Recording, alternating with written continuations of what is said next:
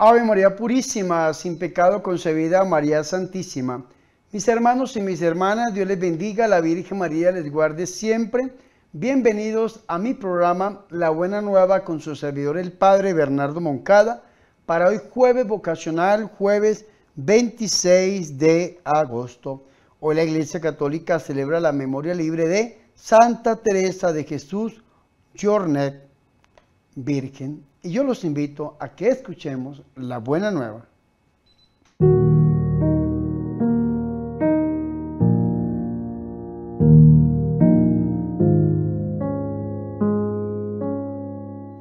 El Señor esté con ustedes. Proclamación del Santo Evangelio de nuestro Señor Jesucristo según San Mateo. En aquel tiempo dijo Jesús a sus discípulos, estén en vela porque no saben qué día vendrá su Señor. Comprendan que si supiera el dueño de casa a qué hora de la noche viene el ladrón, estaría en vela y no dejaría abrir un boquete en su casa. Por eso estén también ustedes preparados, porque a la hora que menos piensen, viene el Hijo del Hombre. De donde hay un criado fiel y cuidadoso, a quien el amo encarga de dar a la servidumbre la comida a sus horas. Pues dichoso ese criado si el amo al llegar lo encuentra portándose así. Les aseguro que le confiará la administración de todos sus bienes. Pero si el criado es un canalla y pensando que su amo tardará, empieza a pegar a sus compañeros y a comer y a beber con los borrachos, el día y la hora que menos se lo espera, llegará el amo y lo hará pedazos, mandándolo a donde se manda a los hipócritas. Allí será el llanto y el rechinar de dientes. Palabra del Señor.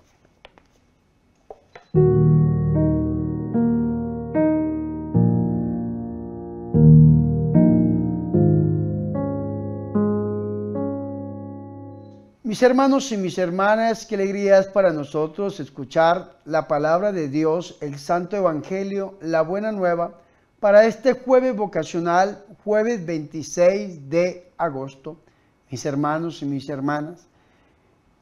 Este jueves vocacional nos ha permitido escuchar una parte del capítulo 24 del Evangelio según San Mateo. Recordemos que solamente nos quedan tres días para escuchar el Evangelio de San Mateo, porque ya seguirá otro evangelista. Sin embargo, en estos tres días vamos a escuchar parte de lo que se conoce como el discurso escatológico dentro del mismo Evangelio. Recordemos, mis hermanos, a su vez, que dentro del Evangelio de San Mateo encontramos cinco grandes discursos. Primero, el Sermón de la Montaña, capítulos 5, 6 y 7 del Evangelio de San Mateo. Segundo, el discurso apostólico, capítulo 10 del Evangelio de San Mateo. Tercero, el discurso parabólico, capítulo 13 del Evangelio de San Mateo. Cuarto, capítulo eclesiológico, capítulo 18 del Evangelio de San Mateo. Y quinto, discurso escatológico, capítulo 24 y 25 del Evangelio de San Mateo. ¿Qué se entiende por escatología? La escatología es la doctrina de las cosas últimas, de los acontecimientos finales. Y hoy el Señor Jesucristo nos va a dar a nosotros dos ejemplos muy vivos y muy actuales para que nosotros estemos alertas y no seamos sorprendidos con la venida del Señor. El Señor Jesucristo tiene que venir y está próxima su venida, porque ya las profecías se han cumplido, porque ya los signos nos están mostrando que el Señor Jesús está pronto a venir. Y el Señor hoy nos pide a nosotros una actitud de vigilancia. No podemos, mis hermanos, volvernos lazos. No podemos nosotros, mis hermanos, ubicarnos en el tiempo presente y pensar como piensa el mundo, sino que tenemos que vivir esperando a nuestro Señor con una actitud de vigilancia. ¿Por qué? Porque el ladrón puede venir en cualquier momento. Entonces, esos son los dos ejemplos. Primero, el ladrón y segundo, el amo, que también puede venir en cualquier momento. Y vean cómo inicia nuestro Señor Jesucristo este este consejo. Dice el Señor, velen, y eso es importante, que nosotros lo tengamos en cuenta.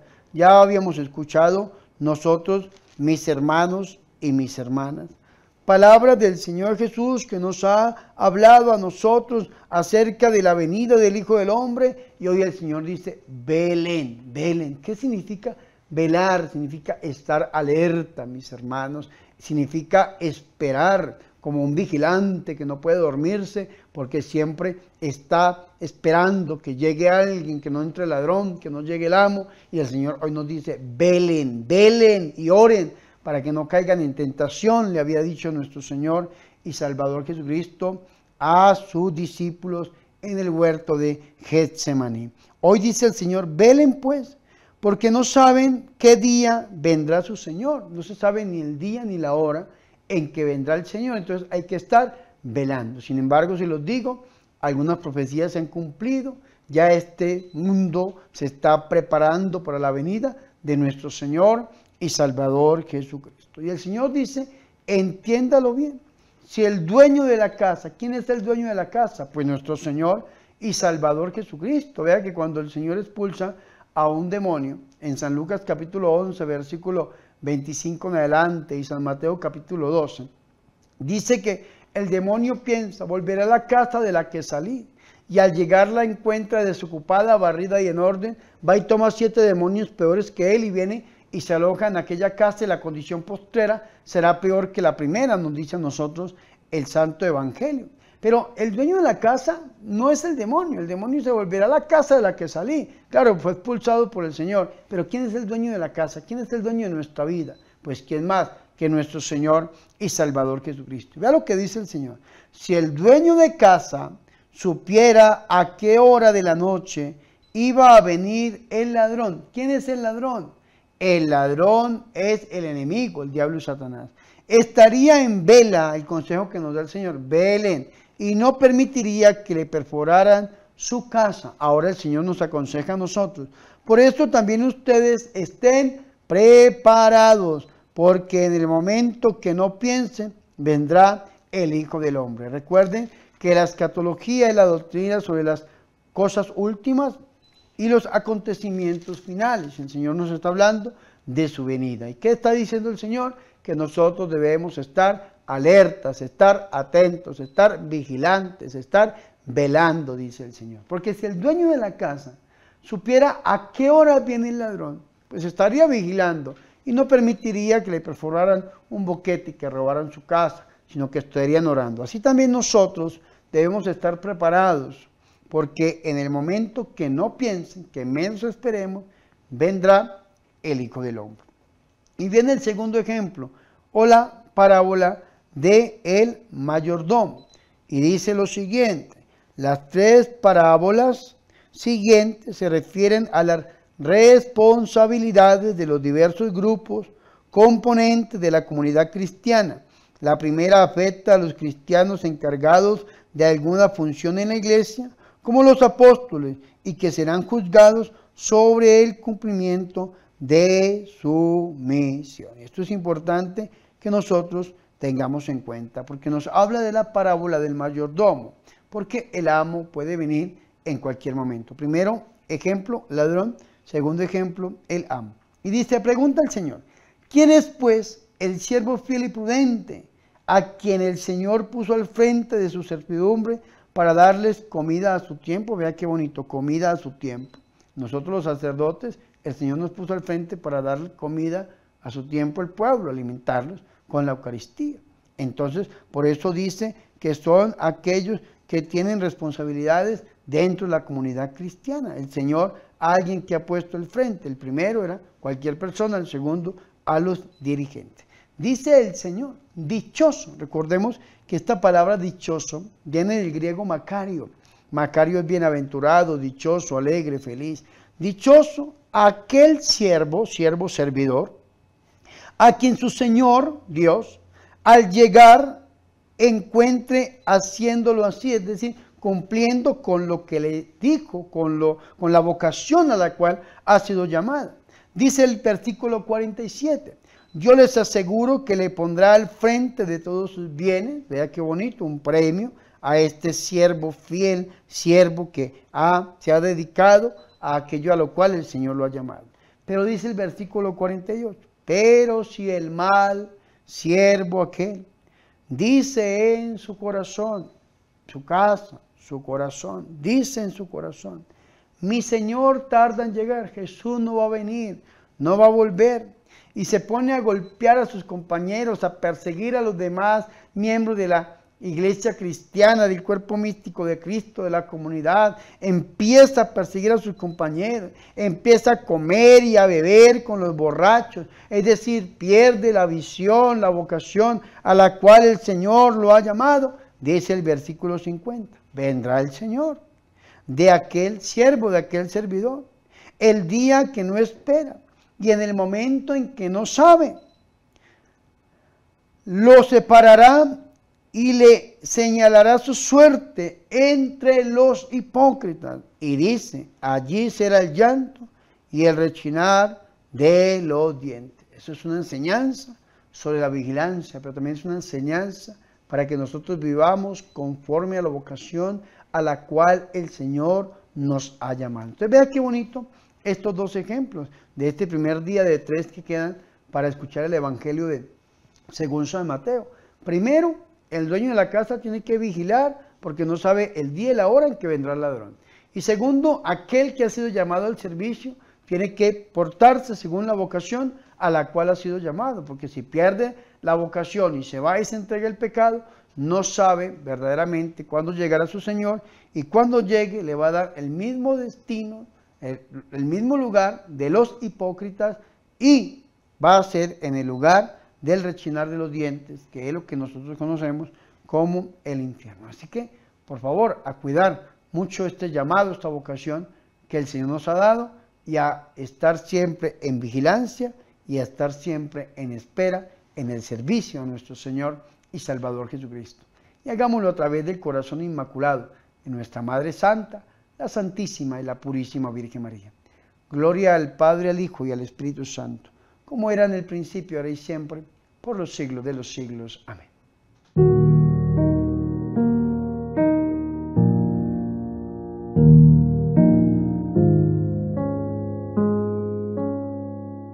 Ahora mis hermanos y mis hermanas, yo los invito a que hagamos oración. Te bendecimos Dios de la fidelidad eterna. Tú nos llamaste a participar en la vida de tu Hijo. Manténnos siempre en la vigilancia fiel y gozosa propia de los hijos de la luz y no de las tinieblas, esperando la manifestación gloriosa de nuestro Salvador. Virgen María, Madre de Dios, ruega e intercede por nosotros. Amén.